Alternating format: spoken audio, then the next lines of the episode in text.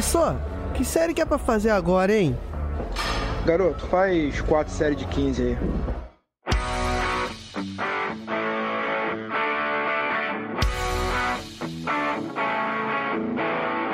Você está ouvindo o podcast 4 de 15.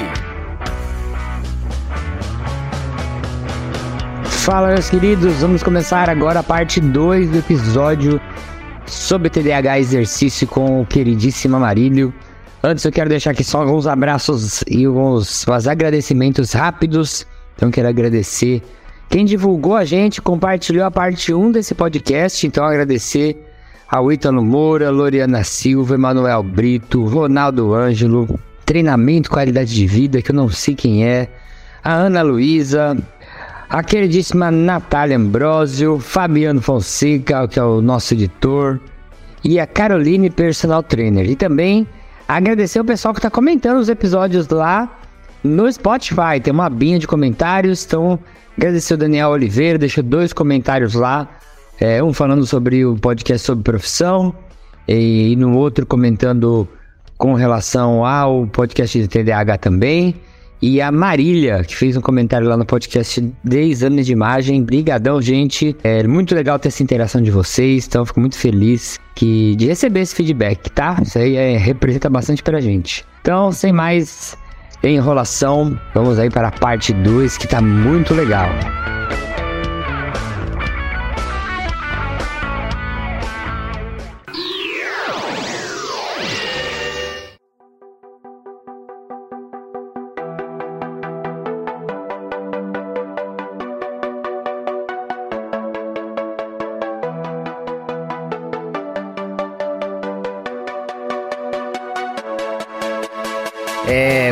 Então, falar agora um pouco dessa relação do TDAH com o exercício. Daí eu queria saber, Marino. Chega. Como que o TDAH pode interferir na pessoa praticando atividade física?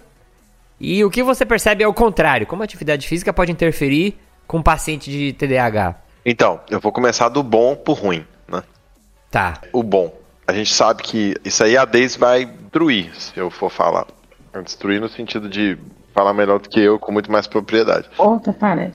Ah, mas é fato, porque a questão de ciência, de exercício é sua, né? Aí, quando a gente fala em liberação de determinados tipos de substâncias neuroquímicas, você vai ter melhora de regulação de humor, Uhum. você vai trabalhar um pouco a menos a impulsividade, vai trabalhar, vai trabalhar mais a impulsividade no sentido de fazer uma autorregulação, vai cansar seu corpo, né, no, no sentido da palavra mesmo, e aí a sua atividade cerebral pode reduzir, diminuindo esses sintomas de ansiedade, você como está produzindo determinados tipos de endorfina, a gente pode falar da endorfina, você tem a questão da depressão que pode ser reduzida. Quando a gente fala no adolescente, é, no meu público em específico, isso é muito comum acontecer, sabe? Assim, eu percebo que os meus jovens atletas, eles são menos adoecidos em termos de TDAH. Assim, eu posso contar no dedo, assim. Aliás, nenhum. Eu não tenho nenhum atleta hoje que eu acompanho que tem TDAH. Nenhum. Os meus atletas de natação, pessoal que faz natação, que faz futebol, não tem. Não, talvez, assim, minto, talvez tenha um, assim, mas o caso dele talvez seja outro. Tem que avaliar. Mas assim, o caso é que. Porque, porque que, que acontece? Porque quando você tem um atleta com TDAH, a tendência dele de se frustrar é muito alta. Porque, como existe um problema de função executiva na execução e uma impulsividade muito grande, lidar com frustração é muito complicado. E para você ser um atleta, você precisa ganhar e perder, né? E se você perde demais, você frustra demais. E se você frustra demais, pode gerar em você uma vontade de desistir. Não é prazeroso. Não né? é prazeroso. Então, quando você pega um Phelps, por exemplo, o cara pagou um preço muito alto. Falar nisso, quem tá ouvindo devolve meu livro, pelo amor de Deus, que eu emprestei e não me devolveu, eu tô realmente pistola Essa com é a esse negócio. vantagem do Kindle.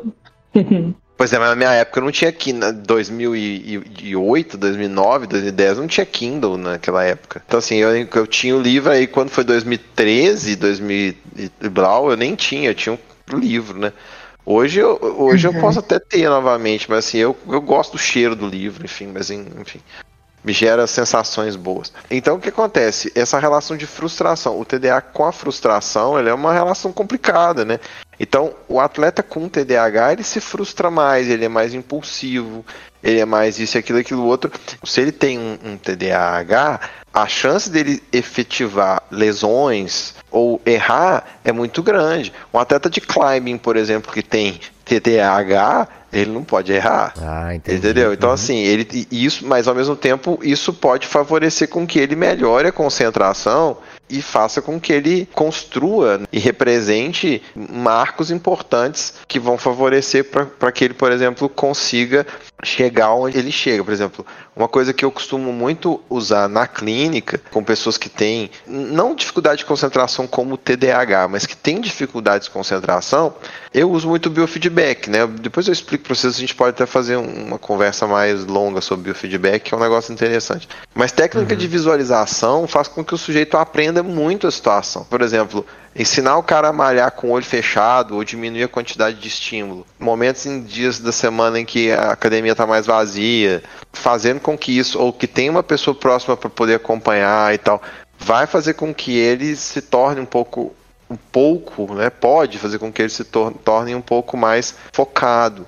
A gente tem vários, né, por exemplo, o atleta que tem TDAH e se submete a exercício físico, ele tem relação melhor com o sono, porque ele vai esgotar a capacidade dele mais no final do dia e não vai entrar para a noite, né? Uhum. Eu já tive um atleta de esportes que ele tomava metilfenidato à noite, ou seja, ele ativava o corpo dele no momento em que os picos de hormônios para ele que eram necessários para que ele regulasse o sono fossem sabotados. O uso e a prática, o constante uso de estimulantes para a noite vão gerar problemas em, em relação ao sono. E outra, é dificílimo você falar assim, não, ele tem TDAH e dorme cedo. É, Eu acho que se tiver aí, você me fala. Uhum. Talvez na fase adulta, talvez regulando os, o que pode acontecer no adulto é, por exemplo, um esgotamento à noite. Esgotamento mental à noite. E o, o exercício físico é bom para estabelecer rotina mesmo. Mas não é para todo Tá. mundo, né? Porque você tinha comentado, eu achei muito interessante na parte anterior, na primeira parte, sobre a sala da musculação. E olha que engraçado, né? Eu nunca tinha parado pra pensar o quanto que a sala da musculação é hiperestimulante. Tem som, tem barulho, tem gente falando, tem o espelho. Então dá pra gente pensar que tem atividades que são mais ou menos recomendadas pra quem tem TDAH, ou a gente pode mexer no ambiente, igual você falou aí, pra tentar deixar isso mais confortável, sei lá. Cara, pra mim não existe atividade mais fantástica pro TDAH do que a natação. Ela é sensacional. Porque ao ser a água, o barulho da água, a sua respiração, o tempo inteiro você lidando com aquilo ali e falando, vai. Tanto que a gente pode pensar assim que o maior atleta da história do mundo que tem TDAH, que eu considero que é o Michael Phelps, é um cara que conseguiu se dar bem na água. A gente veio dentro, a gente nasceu dentro de uma- um saco de água. E a gente conseguia lidar Ah, com aquela parada de boa. Uhum. E acho que a água é fundamental. A temperatura da água, a forma como as coisas acontecem na água, a forma como a gente reage na água, os nossos sintomas dentro de da água são outros. Você entra dentro da água, você sai relaxado. A água é o melhor mecanismo de regulação de- das coisas, tanto a água fria quanto a água quente. É, é muito legal para trabalhar a questão do, do corpo, assim, sabe? É, eu entendo o que você tá falando porque eu aprendi a nadar depois de adulto, né? E quando entrava na natação, eu tinha a impressão que eu tava flutuando em outro planeta. Assim, sabe? Eu não tava na Terra. Porque eu tava voando dentro de um negócio que era o líquido. Cara, eu, eu achava sensacional. Parecia que eu me desligava. Que assim, você tá em outro planeta que tem, não tem gravidade. você- eu achava muito louco. cara. É. A natação eu achava sensacional. Sim, uma outra coisa que eu acho legal também, assim, para trabalhar conceito de TDAH é cavalo, sabe? Porque a relação do, do sujeito com o animal, ele é muito, muito interessante, assim, o animal, ele, ele olha, ele entende muito como é que funciona o cavaleiro, sabe? Mas é claro que é um esporte caro, né? Ah, sim, sim. esporte caro. Existem, pra mim, todos os esportes são importantes, assim, Aham. desde que a gente tenha uma forma de lidar com ele e que os estressores né, e os distratores estejam muito bem coordenados, muito bem entendidos. Eu tenho a história de um, de um jogador de futebol que eu atendi, até vou nem falar o nome, mas é interessante que conta a história que ele tava lá numa- num jogo super bravo, assim, e que o cara chegou pra ele e falou, ô, aqui, na verdade atendi o cara que falou com ele, né? Vai rolar um negócio ali e, e se a gente não fizer, e se a gente tomar o gol, a gente perde. E o cara falou assim, "Hum, não, e, se a gente fizer o gol, vai dar, vai dar muito ruim, assim. Se eles fizerem o gol, vai dar muito ruim. Aí o cara virou e falou assim: Mas o que, que acontece se eles fizerem o gol? Ou seja, ele não sabia nem onde ele ia acontecer depois. Ele estava tão ali dentro dele mesmo, tão focado nele mesmo, que ele não tinha uma relação muito entendida com o ambiente que ele estava vivendo. O negócio dele era ali. Você recebe a bola, você vai para frente, você faz o gol. Recebe... Então assim, se ele ficasse, mas porque se ele ficasse lidando com todos os distratores, torcida, estresse do, da partida, ele não ia conseguir efetivar o negócio bem. Entendi. Uhum. Então, a gente tem que pensar nisso também. Os esportes coletivos, eles geram muito mais demanda também, né? Porque uhum. você está lidando com vários outros, várias outras pessoas que vão te dar outros estímulos, né? A treinador é muito prejudicial a, em determinados momentos a atleta com TDAH. Porque ele acaba virando distrator, né? É porque ele vira ah, distrator tá. também. Se ele não souber lidar com o cara, ele vira distrator. Ele tem que ensinar o cara. Se ele é um cara que é muito inquisitório, é um cara muito pesado, pode fazer o cara ter, com que tem TDAH desista. Porque você tem muito mais estímulo negativo do que tudo, o cara tá cobrando o tempo inteiro. Aí uma hora o cara vai explodir com o uhum. treinador, vai dar um soco na cara do treinador e vai embora. Ou ele vai desistir porque ele vai ficar com medo do cara. Isso é muito comum. Então acho que a o ideal é as pessoas, né, ou a pessoa responsável pelo treinamento com uma criança ou com uma pessoa com TDAH, ela saber dessa condição e ela tentar gerenciar ali para reduzir os estímulos, né? Gerenciar o ambiente ali, né? Ele até pode tentar controlar o ambiente, sabe, Yuri? Mas assim, vai ser difícil para ele. Mas ele, ele, tem que tentar entender o atleta dele. Uhum. Muito mais do que tentar controlar o ambiente. Mas ele tem que controlar o atleta. Ou ensinar o atleta técnicas. É claro que é difícil, porque o cara também tem muito atleta um cara que tem uma preparação. Aí que entra a questão do psicólogo do esporte, porque essa bola passa para o psicólogo do esporte. Cara, pega esse cara e tenta trabalhar com ele técnicas de visualização, técnicas de mindfulness, técnicas de determinadas coisas, para que esse cara possa chegar dentro do, do jogo entendendo é, o que está acontecendo com o corpo dele. Você pega, por exemplo, a falta do Cristiano Ronaldo. Pô, é fantástico a falta do Cristiano Ronaldo. Você vê a capacidade que o cara tem de gerenciar tudo. Ele pega, ele mexe a mão, ele seca a mão. Ele faz o que? Ele traz o sangue para a ponta da mão, pisa no chão duas vezes, ele joga o sangue para onde tem que ir pro tecido. Ele respira, ele tenta é um fazer. ritual, né? É, ele... e a pessoa fala assim, ah, porque ele é metido. Não, cara, aquilo ali para ele é a forma como ele funciona, da melhor maneira possível. E aí ele visualiza o gol, cara. É muito bonito o que ele faz. Entendi. Ele visualiza. O cara, ele esquece, ele entra numa espécie de bolha. É como se ele estivesse dentro da água. É só aquilo. Uhum. E ele fup, e ele bota lá dentro. Por quê? Porque o cara consegue liberar todos os, os distratores que tem e fazer exatamente aquilo que tem que ser feito. Entendi. Então, você acha que. Que era até a minha próxima pergunta, você até já entrou, porque como que o psicólogo ajuda o atleta com TDAH? Ele ajuda então fazendo ele criar esses rituais, vamos dizer assim, ou essas alternativas para que possa conseguir lidar, né, com a atenção dele, né? Acima de tudo, não é só lidar com isso, ele precisa ver ah. o resultado disso, porque o atleta de hoje é diferente do atleta de antes. O atleta de antes, a gente trabalhava muito com a questão da motivação. Vai lá, faz, não sei o que, papapá, você vai dar conta, você vai conseguir, você é um cara muito forte, não sei o que, papapá. Isso hoje já não se sustenta. Não se sustenta por quê? Porque o, o jovem atleta de hoje, como ele vive no movimento de gamificação e scout o tempo inteiro, então, por exemplo, se você tem um bet, que é o, o, que o povo joga e tudo, você vai saber lá quantos canteios tem, que aquilo ali é danoso pra caramba, né? Tem, tem um problema sério com aquilo e tal. Mas se você tem lá quantas assistências o cara fez, quantos passos certos o cara fez, quantos passos errados o cara fez, o atleta de hoje, ele precisa ter o feedback desse dado. Ele precisa ter uhum. isso para saber, por exemplo, que na terceira parte do jogo ele começa a ter um desempenho maior ou ele começa a ter um desempenho menor e a partir daquele momento ele começa a gerenciar o recurso e a gente mostra para ele, tá vendo aqui, ó, na terceira parte do jogo você piorou. O que, que aconteceu? Ah, na terceira parte eu estava cansado porque eu cheguei, quis dar tudo e tal. Só que não adianta você dar tudo se a sua equipe não dá tudo. Uhum. Você tem que regular seu comportamento de acordo com aquilo que a sua equipe está te dando.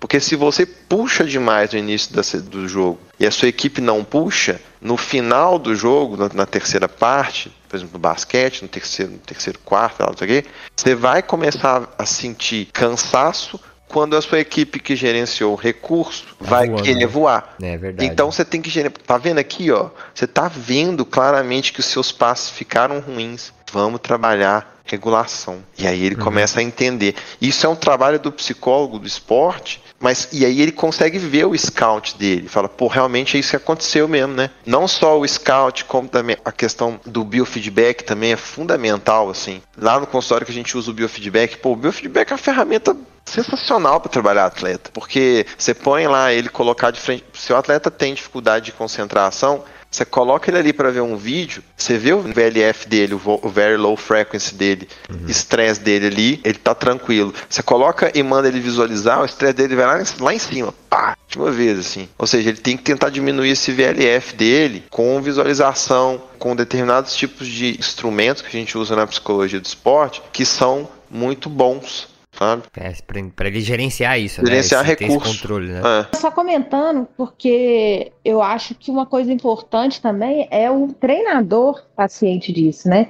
Porque muitas vezes, se o treinador não ajudar nesse tratamento, o psicólogo sozinho, ele, esse papel também, o aprendizado do, do, do profissional de educação física, né? De, de ter conhecimento sobre esse tema. Porque muitas vezes a gente fala, É. pô, mas isso, é, isso aí é com o psicólogo, mas você também tem que ter uma noção de, do que como é feito esse tratamento e de como o treinamento também vai ter benefícios, né, disso.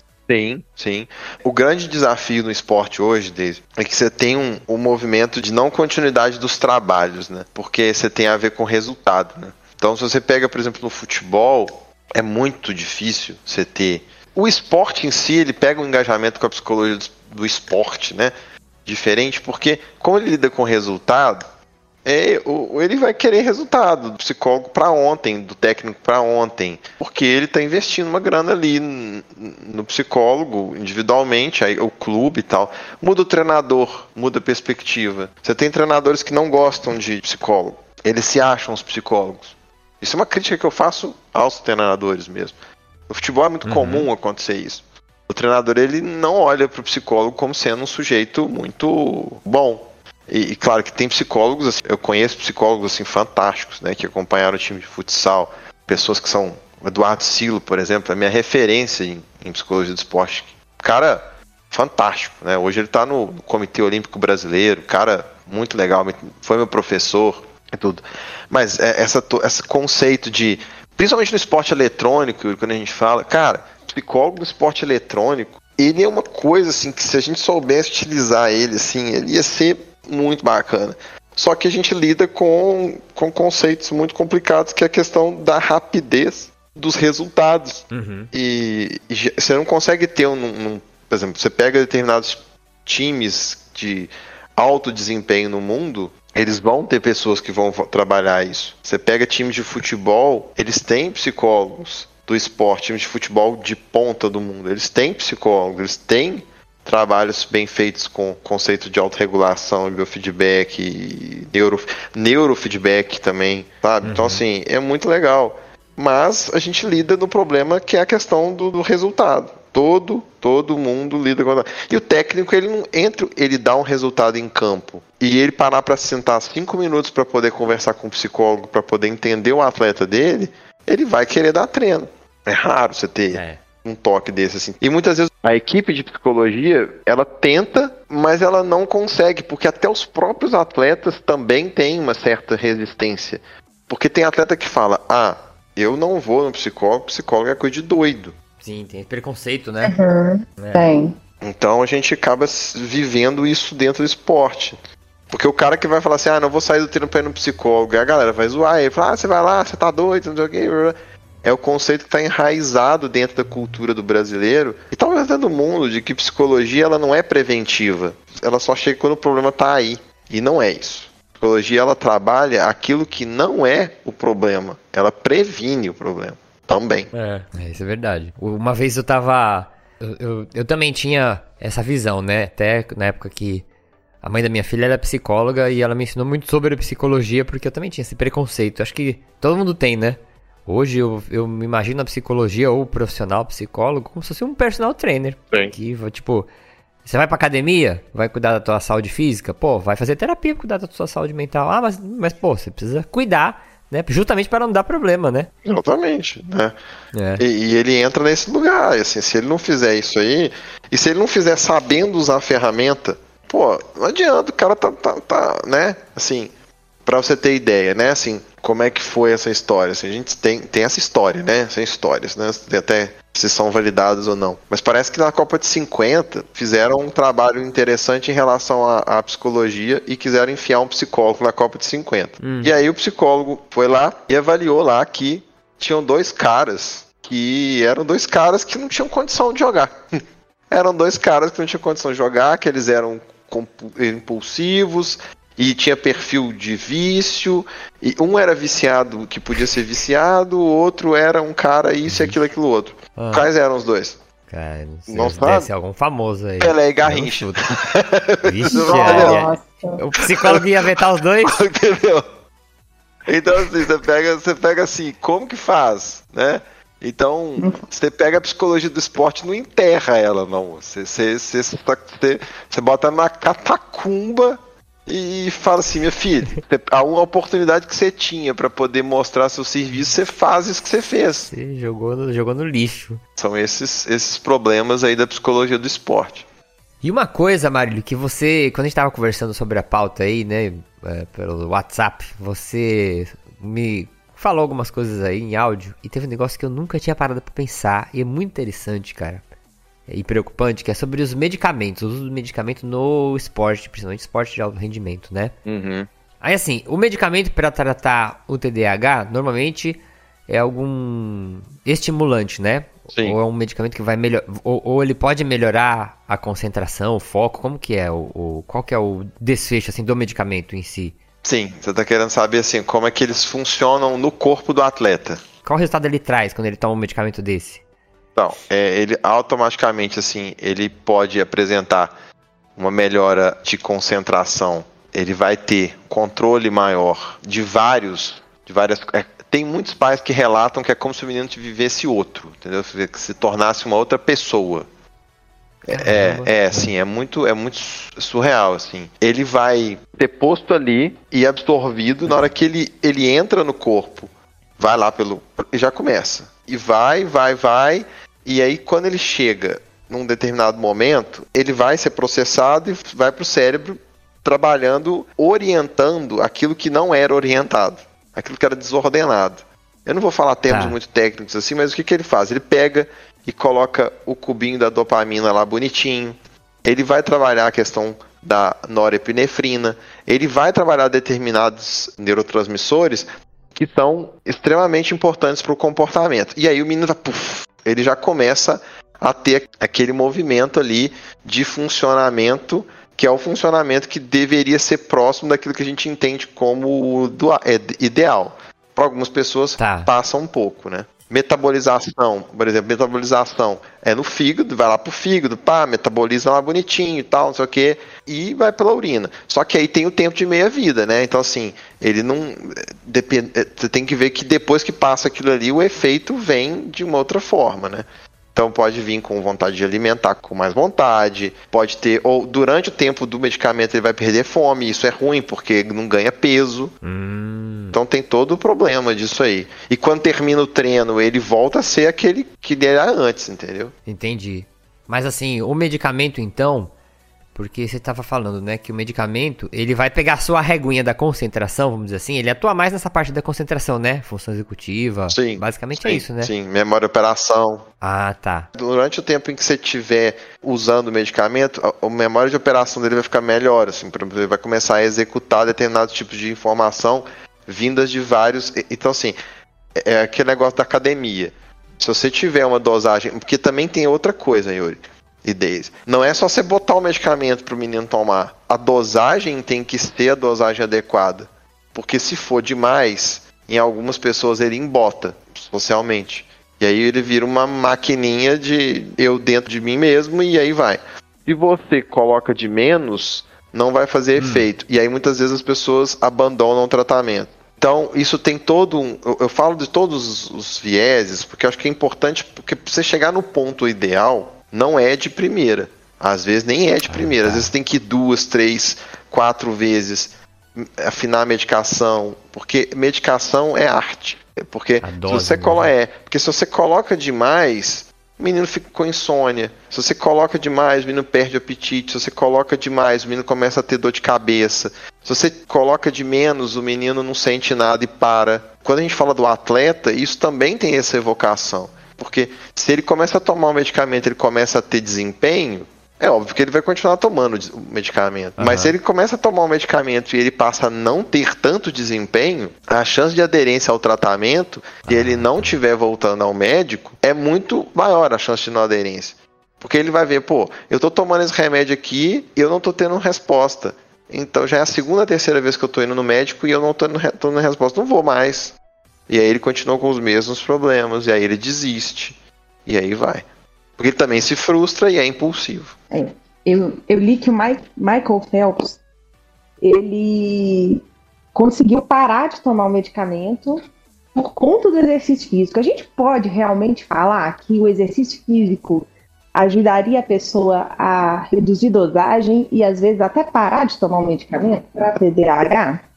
Sim, é, são casos e casos, né? Tem casos graves, tem casos leves, existe a possibilidade. Eu, por exemplo, assim, se você for parar para pensar, né? Eu, enquanto transtorno, eu tendo o transtorno de déficit de atenção, eu, né? No caso, meu caso, assim, como uma comorbidade, né? Claro que tem outros transtornos. Eu consegui durante a minha vida inteira lidar com isso, passando os meus apertos e tudo mais. Porque os meus mecanismos de, de solução e estratégias que eu adotava para fazer as coisas fun- funcionarem Aham. eram muito, muito, muito criativas. Então, por exemplo, quando eu vou malhar, eu não malho de olho aberto. Eu malho de olho fechado. Ah, tá. Entendeu? tá. Porque- Você criou essa estratégia. É, né? uma estratégia criada. E isso, Deise, é muito característica de quê? De processo de maturação cerebral, né? Você matura o seu cérebro, você vai vendo coisas. E outra coisa, terapia. Você faz terapia muitos anos, você tem muito mecanismo de enfrentamento dos seus problemas. Você começa a criar rotas de funcionamento menos ansiogênicas, menos estressantes. Então, por exemplo, talvez ele tenha tomou determinadas atitudes comportamentais que favoreceram ele a chegar onde ele chegou. Treinar tanto tempo a mais do que o adversário foi uma tarefa. Ter um treinador que entendesse aquilo que ele tem também e que desse estímulos específicos para ele fizeram com que ele aprendesse de uma maneira melhor a lidar com as coisas. O grau, a dificuldade maior do TDAH nele foi maior ou menor do que algumas pessoas, era leve, era um transtorno leve, não era, né? Então assim, isso tudo provavelmente vai ser identificado se, por exemplo, se você fizer uma avaliação neuropsicológica nele hoje. Você vai entender quais são as capacidades. Isso é que é massa da avaliação neuropsicológica, porque você pega o, o cara, faz a avaliação dele e vê qual é a dificuldade que ele tem. Aí você vai trabalhar na terapia. Depois você refaz e vê se elas melhoraram, se elas foram bem trabalhadas. E, e esse constante conceito de avaliar e reavaliar é que vai fazer com que você consiga entender se realmente houve uma evolução ou não. E com isso você pode, inclusive, trabalhar a questão da redução da medicação. Porque se você começa a perceber que você reduziu a medicação e os, e os efeitos da redução da medicação deram respostas comportamentais interessantes porque ele está dando conta agora, não tem por que ele continuar tomando medicamento. Você vai reduzindo Ah, a sim, dosagem, sim. reduzindo a dosagem, e aí o comportamento começa a alterar, alterar, alterar, até a hora que ele fala assim, não, nunca mais precisei. Uhum, Entendi. entendi. Ao mesmo tempo que esses medicamentos, né, eles vão aumentar aí o, é, o nível de concentração, a parte da memória que você falou. Uma pessoa que não tem TDAH, né, um atleta que não tem TDAH, se ele tomar isso, ele vai ter uma super concentração. Isso pode ser usado como um doping, ou isso já existe, já funciona. Tem gente que já usa esse recurso. É, então, eu estava conversando com a Deise a respeito de um. Parece que tem um comitê, né? Assim, parece que tem um comitê regulame, que, que regulamenta, acho que chama WADA, W-A-D-A. Ah, Isso. tá. Agência antidoping, é, né? Agência de antidoping, né? Tem um regulamento sobre isso. Agora, eu. é, o que eu tava pensando, assim, em termos de TDAH, é que a gente precisa criar. Não sei se eu posso estar falando bobagem, mas eu acredito que não. Porque se você autodeclarar a questão do, do TDAH, e se você tiver, for um atleta que quiser ser um atleta de ponta, para poder chegar onde você quer chegar, né? Eu, eu falo isso muito pelo aquele, aquele documentário Ícaros. Sei se Vocês já viram Ah, aquele que é. documentário que, coment, que fez aquela avaliação sobre como que a Rússia fraudou os exames antidoping durante anos e que ocasionou né, a própria retirada dela do- das competições. Então, assim, eu fico muito receoso da gente estar tendo uma série de. Principalmente em alguns esportes que não tem regulamentação, como por exemplo os esportes eletrônicos, porque as ligas elas não necessariamente têm contato entre elas, assim, não todas as ligas. Algumas têm, Sim. outras não. Mas assim, eu não ponho a minha mão no fogo se não existe jogadores de esporte que tenham feito uso de metilfenidato de forma indiscriminada para determinados tipos de situação e tenham tido respostas positivas. Eu não vou falar de XYZ, porque eu também não, não quero entrar nisso, senão vira base de acusação. Mas existem sim pessoas que eu conheço que já fizeram uso para melhora de desempenho em esporte eletrônico. E isso dá mu- muita diferença, não dá, Muito, cara? total. Principalmente em Total. esporte Não, eletrônico, total. que, cara, Total. o cara vira um monstro, né? Uhum. É, porque ele perfoca na parada, né? E no momento em que ele perfocou, acabou. Até ele terminar a partida dele, ele já tá no nível de, de excelência, assim. E um cara que tá ali recebendo impacto de um. Se você vai fazer um campeonato que você tem um público externo te dando é, distrator o tempo inteiro te xingando porque você fez uma jogada ali na mid que tava errada. Você foi, que, falando do LoL em específico, né? Falando de Sim, uns sim. determinados jogadores, que eu não vou dizer o nome, o cara acaba, em determinado momento, ele vai ficar afetado. E aí o cara que não tá afetado com isso, ele, ele vai tocar o terror. Você pega as equipes orientais, por exemplo, é muito raro você ter rage em relação ao rage, algum tipo de impulso, né? Pra, pra Daisy aí, que talvez esteja longe desse negócio da- dos esportes eletrônicos. Mas assim, é muito difícil você ter, você ter um- uma equipe de, oriental que faça determinado tipo de, de alteração de comportamento em determinado, de determinada jogada.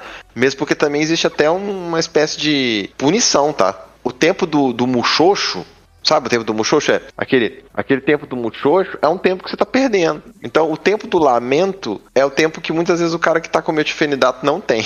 Então, o- os milissegundos que o cara perde fazendo um muxoxo não é os milissegundos que o cara do LoL ou de qualquer outro esporte vai fazer, porque ele tá Sim, mega sim. concentrado. Ele tá pouco impulsivo. O que é muxoxo? Quando você faz assim, esse barulhinho assim, você erra, você faz. Você faz aquele barulho com a boca, como se você estivesse soltando um. fazendo uma espécie de suvio, sei lá, que é aquilo. Não sei se você também sabe. Tipo, ou abre a mão, ou balança a cabeça. É muito, muito claro. É conversão psicomotora mesmo. Assim, o cara fica com raiva, ele, pô, abre os braços e tal.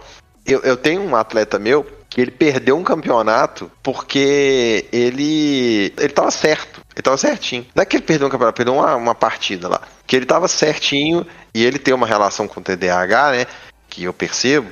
E que vai pra avaliação, inclusive. E que no momento em que ele faz a jogada certa, ele faz o golpe certo, ao invés dele terminar ele, ele vai pro juiz e abre os braços, fala assim, e aí? E aí? Ou seja, impulsivamente ele, e aí, o que, que você vai fazer? Aí o juiz vai e elimina ele, porque assim, não- ele não tinha que fazer isso, ele, ele não tem que ser o cara de... Agora, põe um metilfe- metilfenidato nesse menino, você acha que ele tava preocupado com, com um técnico? Ele ia hiperfocar ali naquele negócio, ele ia matar o menino, se fosse o caso. É. Então, assim, em, em competições de, de base, em competições mais simples, assim, do dia a dia, do cotidiano, assim, é muito comum esses caras usarem, né? É muito comum a galera do mercado financeiro usar muito metilfenidato. É muito. Eu já ouvi dizer pessoal adolescente em época pré-vestibular pra poder estudar. né? Sim, sim. Concurso público. Concurso. Pô, né? concurso público. Concurso público tem demais. Como é que você vai con- concorrer com um cara desse? Né? Você vai numa farmácia e pergunta assim: você tem um X? Eu não vou fazer propaganda pro trem. Ele fala assim: não, não tem mais não, acabou hoje, sabe? É uma geração metilfenidatada. Só que aí tem um grande lance, né? Que o próprio nome diz, né? Ela é metilfeti. É metil, ela é datada. Ela vai ser datada. Metilfenidato, mas ela é datada mesmo. Ela vai ter um tempo, ela vai passar. Por quê? Porque vai chegar um determinado momento que as pessoas vão entender que essa, essa quantidade de medicação ela tem uma, uma data para expirar. E qual que é a data? A hora que a saúde mental do cara começar a bugar. Porque aí tem as consequências do medicamento, né? Com toda certeza. Se você usa anabolizante, você vai pagar o preço lá na frente. Se você usa metilfenidato, você vai passar, pagar. E a gente vai ter uma geração de pessoas que provavelmente vão ter um pico de produção violento em todos os aspectos em relação a esporte tal, tal, tal, mas vai chegar um determinado momento que vai ter uma quantidade de doença degenerativa fantástica, assim, gritante, assim. Por quê? Porque a galera vai ter que, uma hora o fígado vai dar pau, uma hora eles não vão dar conta de tudo e, e aí a coisa vai. Não dá para tomar venvança a vida inteira. Pelo menos não existem uhum. estudos que a gente até pode, desde até pode procurar qual é a repercussão de um uso de venvança há mais de, de 30 anos, que agora a gente está chegando, né? Eu ia até perguntar isso, se esse tratamento medicamentoso ele é indicado é, como é uma doença. Não sei se é considerado uma doença crônica. Uma doença não, né? Um transtorno crônico transtorno, que não tem é. cura. Pois é, mas é assim, então eu não sei qual que é o estudo, como é que está sendo feito estudos longitudinais acerca do efeito dele no, no corpo das pessoas, entendeu? Mas uhum. assim, eu sei que as anfetaminas estão aí já tem muitos anos. Até tem uma série, na série não, um, um, um documentário Netflix, não sei se chama Feed Up, não lembro, eu vou procurar saber. Mas é uma série no Netflix que conta a história da anfetamina desde a década de 50 de como que ela foi utilizada para poder, por exemplo, criar aplicação, sendo aplicação de guerra mesmo, né? Então, assim, você bota um soldado ali hiperestimulado com anfetamina ali, o cara vai lutar muito mais que um ah, que não tá, tá entendeu? Uhum. Mas então, as consequências para a saúde desse, da utilização desses medicamentos de forma indiscriminada, a gente nem sabe ainda, né? Direito. Não. Mas tem não. consequência, né? Consequência, assim, acredito que a gente vai ter consequências inúmeras, porque vai chegar um dado momento em que o corpo vai começar a ter que pedir mais, né? Sim, sim. Porque aí o que, que você faz? Aí vai ter um aumento da dosagem, porque o efeito vai passar, você vai ter que aumentar, aumentar, aumentar, aumentar, aumentar até quando? É, é o negócio da resistência, né, também. Exatamente. Exatamente, e aí? E o Amarildo, com relação a outros esportes assim, se você pegar lá, sei lá, futebol, natação, esses, a utilização desses medicamentos poderiam dar algum.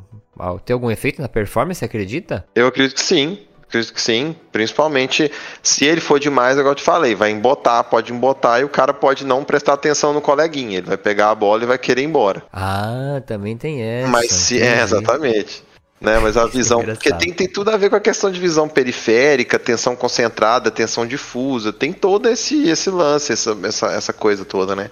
Agora, a gente pega aí, por exemplo, a anfetamina, né? A gente tem o caso do Maradona aí, que segundo consta era anfetamina, né?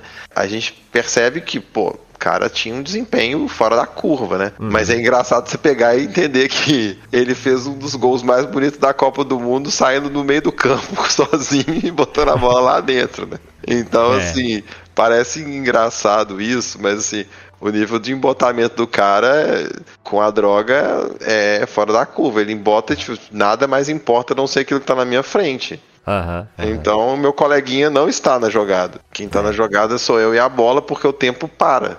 E o tempo para na velocidade. É, é como se estivesse dando um, um, slow motion na coisa e tudo funcionando de maneira que você consegue entender tudo numa velocidade de processamento adequada e, e certinha e afinada. E você vai lá e pum, e faz o que tem de fazer. É o efeito Matrix, né? É, exatamente. Puf Você dá aquele. E tudo uhum. de repente se abre, assim, fica tudo mais fácil. para algumas pessoas. Uhum. Você monta um quebra-cabeça mais rápido, faz uma jogada mais bonita. Então, eu não sei até que ponto que a gente tá vendo no esporte, a gente tá vendo de forma é, original, sabe? Esse é o meu é. receio. É. Não, quando depois você me falou, eu comecei a pensar muito nisso também, cara. O que, que a gente tá vendo aí de que a gente tá falando, isso é um gênio do esporte e por trás ali tem um cara hipermedicado ali, né? Né? E, é ou, né, pega um defense do, do futebol americano, como que as temporadas e as intertemporadas americanas permanecem isentas de faça o que você tem de fazer, use o que você tem de usar, né? Então, você cria atletas de desempenho é, nas intertemporadas, enche o cara de hormônio, faz o cara ficar forte e tal, tal, tal, tal, tal.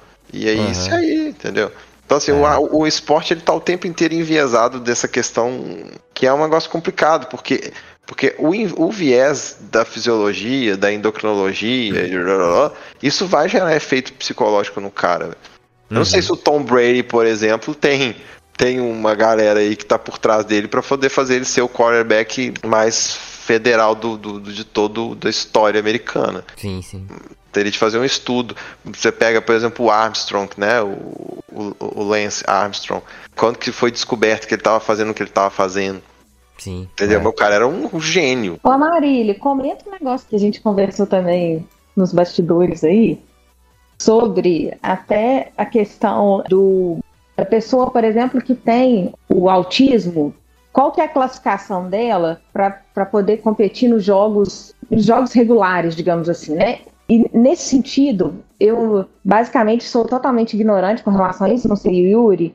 A gente tem os Jogos Paralímpicos, né, com as pessoas que têm algum tipo de deficiência. E quando a gente fala deficiência, a gente pensa muito nessa deficiência física, né?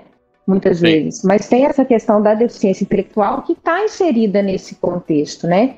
E aí eu queria que você comentasse um pouquinho é, qual que é a sua visão em, em termos esportivos, né, para você classificar que é uma deficiência ou não, e aí vem a questão do capacitismo, de um tanto de coisa, e sim, eu sim. queria até comentar, não sei se vocês viram agora no Roland Garros, um atleta chama Zverev, um nome, acho que ele é alemão, se não me engano, Zverev, que ele teve problemas para usar a insulina, ele, é, ele, é, ele tem diabetes tipo 1, e ele, uhum. ele tem todo o contexto que ele tinha vergonha de usar a insulina, né, e tal, na frente das pessoas, ele sempre se escondia para aplicar a insulina dele, né, que é um tratamento que não tem como ele não utilizar, e ele agora no Roland Garros, ele foi utilizar e e ele foi é, é, alertado que ele não podia aplicar insulina em quadra, que ele tinha que sair. Só que tem uma regra lá no tênis que você tem os intervalos lá que você pode pedir, né, durante a partida. Então, eu acho que isso veio até para refletir um pouco sobre essa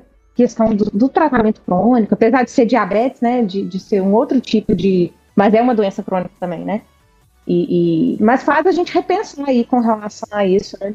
É, então assim, a gente tem que, que falar a questão do, do autismo, né? Quando a gente fala do TEA, né? Que, que é um, um transtorno que a, gente, que a gente fala que é um transtorno neuro, neurológico, né? De desenvolvimento e tal, que afeta essa questão social e, e comportamento por, por, por um todo.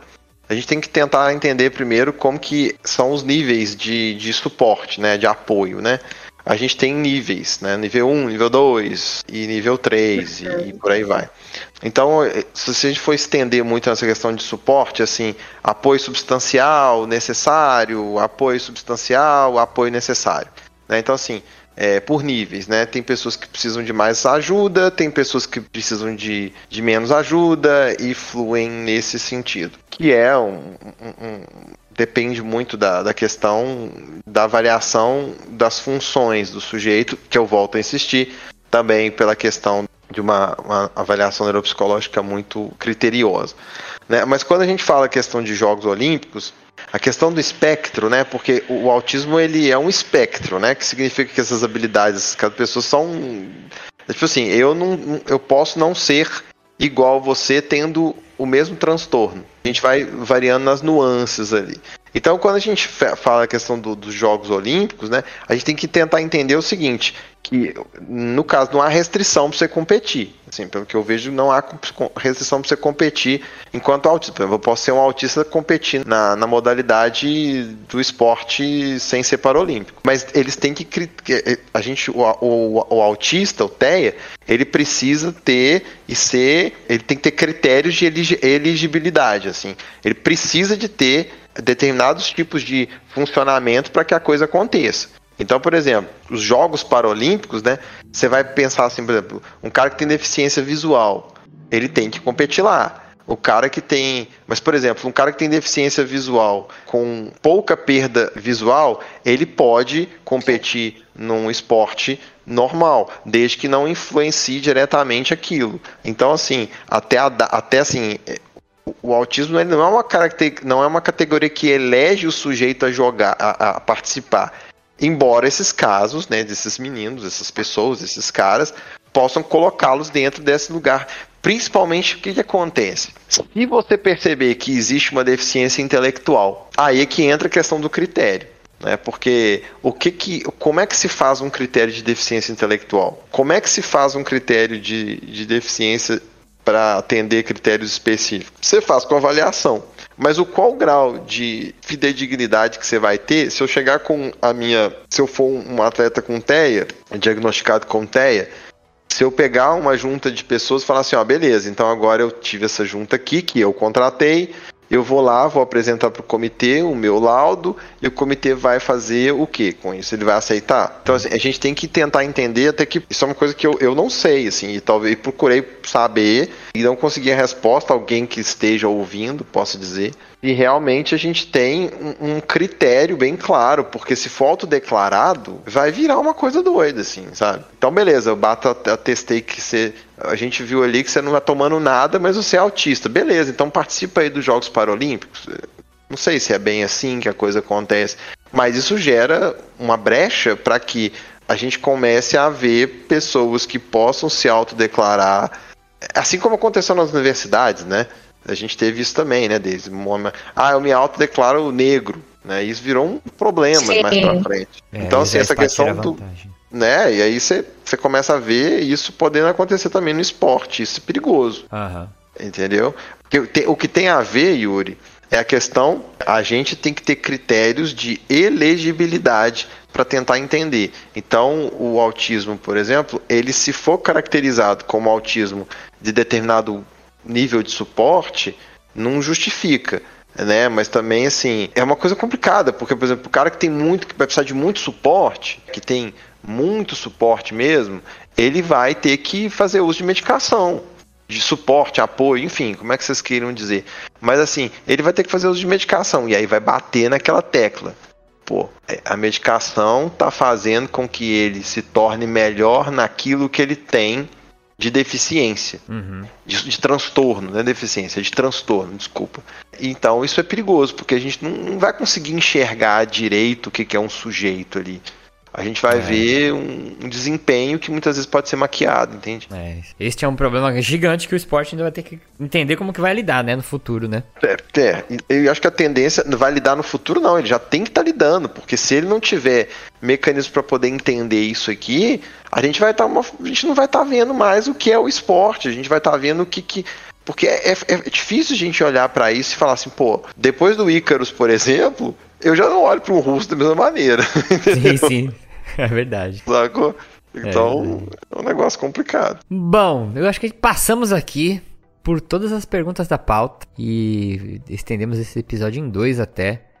E para terminar aqui, Amarilho, queria antes de tudo, agradecer teu, tua disponibilidade pra gente bater esse super papo esse tempo todo aí, até mais do que a gente combinou. E queria deixar espaço para você fazer suas considerações finais aí, quiser deixar algum recado. E muito obrigado mesmo pela participação nesse episódio. Ah, obrigado, quero agradecer a Deise, a você, Yuri, pela oportunidade aí, por tudo que vocês puderam é, contribuir é, e a importância que vocês deram a esse tema, né? Muito, muito antes de tudo, né? Assim, a gente já, já tinha sido discutido e tem a Simone, eu sempre erro o nome dela, Simone Biles, né? Uhum.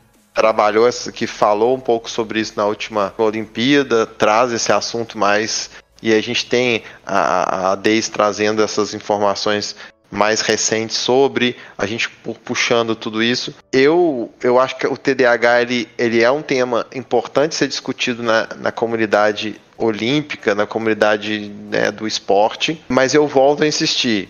A gente precisa de ter marcos regulatórios, a gente tem que ter meios de regulação disso aí. E assim como a gente tem comitês referentes a doping, a gente tem que ter comitês. Eu acho que é importante a gente criar pensar na criação de comitês referentes à avaliação desses critérios. E ah, não se faz nenhum tipo de avaliação, como você mesmo falou, em 50 minutos sentando com autodeclaração ou combatendo critérios só de, de DSM. É, um, é uma coisa multifocal, sistêmica e que precisa de ser muito bem trabalhado por pessoas de e comitês muito sérios. Caso contrário, a gente vai ter um problema muito maior do que a gente já tem. Esconder xixi para não fazer doping, trocar xixi com xixi de criança, igual acontecia lá no Napoli, lá na, na Itália e tal. Quando o Maradona jogava lá, e não sei o que. Isso aí vai ser fichinha diante da quantidade de coisas que a gente vai ver mais pra frente, porque a capacidade humana de construir e fazer coisa errada, ela só nos surpreende a cada dia, né? É verdade. Então, né, não espere nada melhor do que isso, né? É. Deise, quer deixar alguma consideração aí? Bom, eu queria agradecer imensamente, aprendi bastante aqui nesse episódio, espero que todo mundo tenha aprendido também. Agradecer o Yuri, agradecer ao Amarílio e também indicar o post, né, que a gente vai postar aí, Ah, provavelmente quando o episódio for no ar. A Já vai gente tá fez um postado, post, já vai estar postado, inclusive a capa é até a Simone Biles, que é um- uma declaração de posição da Sociedade Médica Americana de Medicina Esportiva sobre atletas com transtorno de déficit de atenção. É um documento que foi publicado recentemente, agora em maio de 2023. Então, o Amarílio teve a gentileza de revisar esse post, a gente vai postar em conjunto aí, vai estar lá no perfil do Ciência do Exercício. Muito bom, então vou terminar aqui lendo a ficha técnica do programa. A apresentação foi feita por mim, Yuri Motoyama, pela Daisy Mota e pelo Amarildo Campos. A produção e a edição foi feita por mim, Yuri Motoyama e Fabiano Fonseca. As artes foram produzidas pela Ana Luísa Lopes. A música de abertura é uma composição do meu amigo Anderson Botega e as vozes da introdução são do Diogo Bob e do Mário Sanuto. O 4 de 15 também faz parte do Portal Deviante, que é um portal de divulgação científica brasileiro aí, maior portal brasileiro. Então, se você gosta de ciência, além do 4 de 15, tem vários outros programas interessantes para você ouvir lá. Então, fique bem. Espero vocês aí no próximo episódio. Tchau, Daisy. Tchau, Marílio. Até mais, Tchauzinho, pessoal. Até a próxima. até mais, pessoal. Valeu.